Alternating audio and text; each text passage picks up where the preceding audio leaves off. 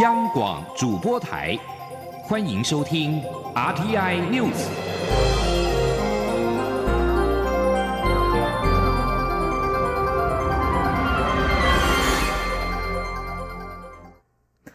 各位好，我是张翠华，欢迎收听这节央广主播台提供给您的 RTI News。距离二零二零大选不到两个月，绿营力拼胜选。蔡英文总统首个竞选总部今天下午在高雄市成立，晚间举行造势晚会。行政院长苏贞昌以及前行政院长赖清德先后上台，而蔡英文总统于晚间的六点二十五分，在民众的簇拥之下大进场。蔡英文和赖清德在晚会中同台，也成为这场造势活动中关注的焦点。民进党表示，现场约有十万名的民众。蔡英文总统竞选连任的全国暨台北竞选总部将会在明天上午成立，外界关切何时宣布蔡赖配。党内人士表示，总统渴望在明天上午宣布由赖清德担任副手，以蔡赖配正式迎战二零二零大选。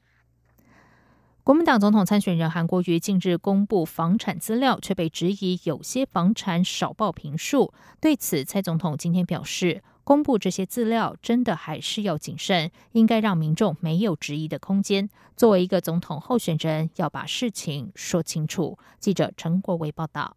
蔡英文总统十六号上午在台北出席全国医师人员后援会成立大会。对于国民党总统参选人韩国瑜在公布房产资料后被质疑有些房屋少报平数，他表示这些资料的公布真的还是要谨慎，也应该让民众没有质疑的空间。要不是是因为他准备不周全，说要不然就是有刻意要隐瞒一些事情了。不过，呃，总而言之，作为一个总统候选人，总是要把事情呃说清楚嘛。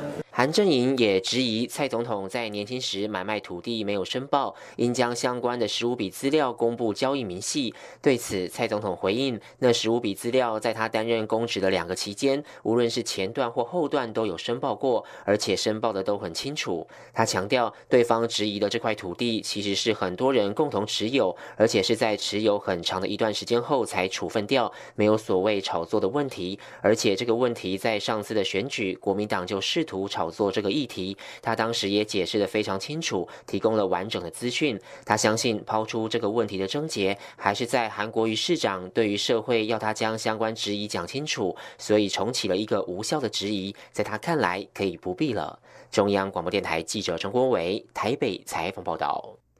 国民党今天举行中央委员会第三次全体会议，针对这次不分区立委提名候选人行使个别同意权。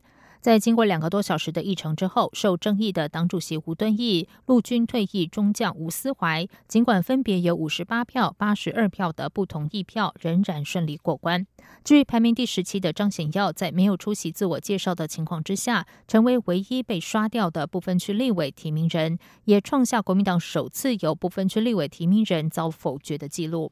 张显耀在同意权投票结束之后才赶到现场。他受访表示，没有收到通知，也不知道时间和地点。不过，副主席曾永权在会议上则表示，他们有通知张显耀要上台发表政见。国民党总统参选人韩国瑜周末展开了新北市倾听之旅，今天下午参加党籍立委参选人黄志雄所举办的运动体育政策发表。对于国民党三中全会在上午通过不分区立委提名名单，韩国瑜坦言，确实和基层民众的期待有落差。另外，他在受访时也预告，下周会公布六岁以下国家帮忙养的托育政策。记者陈林信宏报道。国民党总统参选人韩国瑜十六号在台北县前县长周锡伟等人的陪同下，到新北市树林区参加党籍立委黄志雄举办的运动体育政策会。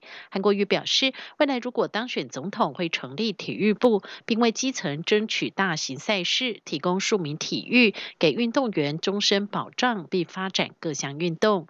韩国瑜在参加活动后，也接受媒体访问。对于来到新北市，但有多个行程，新北市长侯。侯友谊并没有陪同，且出席的时间还错开，外界有诸多联想。对此，韩国瑜也表示，新北市有二十九个区，四百万的人口，所以侯友谊非常忙碌。他也相信汉子、秃子、燕子的感情是经得起考验。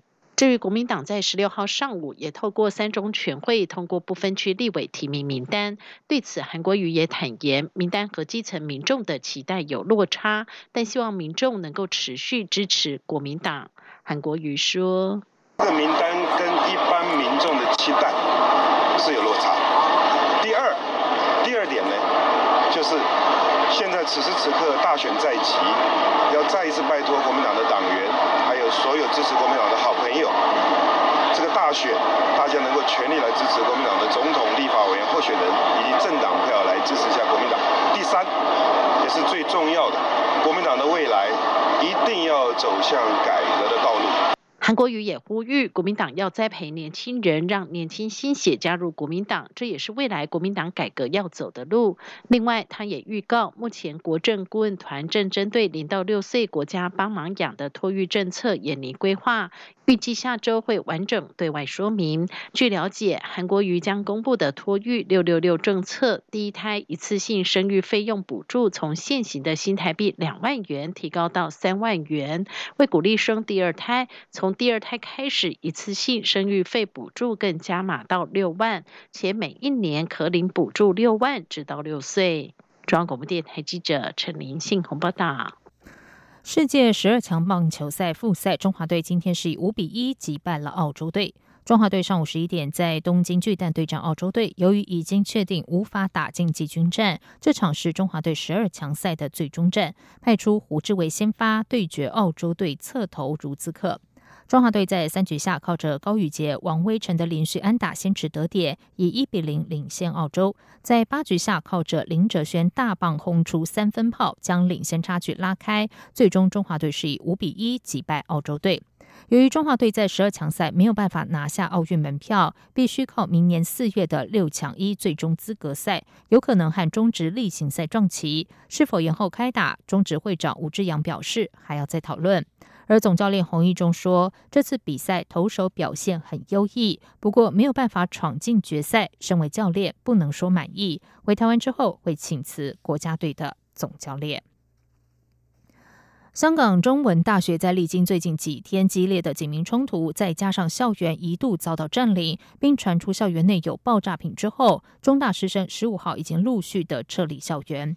香港中文大学今天表示，由于最近在大学校园发生的严重事件，导致大量设施遭受破坏、满目疮痍，校方评估风险及安排人手清理主要出入口的障碍物，必要时会寻求消防或是相关部门协助处理危险品。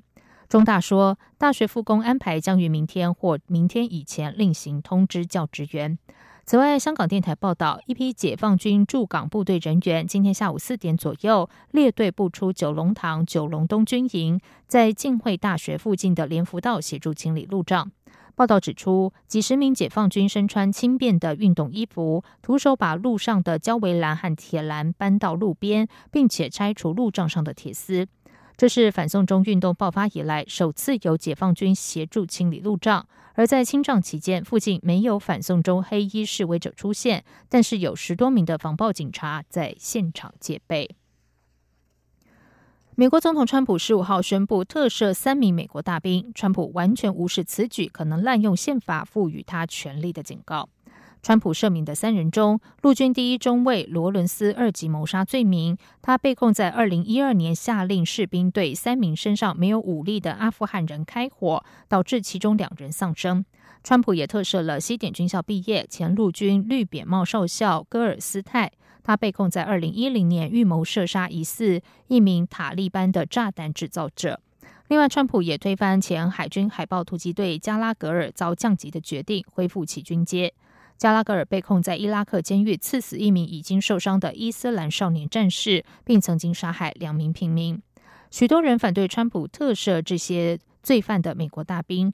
海军退役的美国民主党总统参选人布塔朱吉说：“这种特赦将违反良好秩序和纪律以及法治的概念。”川普从上任以来，已经多次对自己的盟友进行有争议的特赦，包括保守派评论家杜希泽以及前亚利桑那州警长阿帕欧。以上，央广主播台，谢谢收听。这里是中央广播电台台湾之音。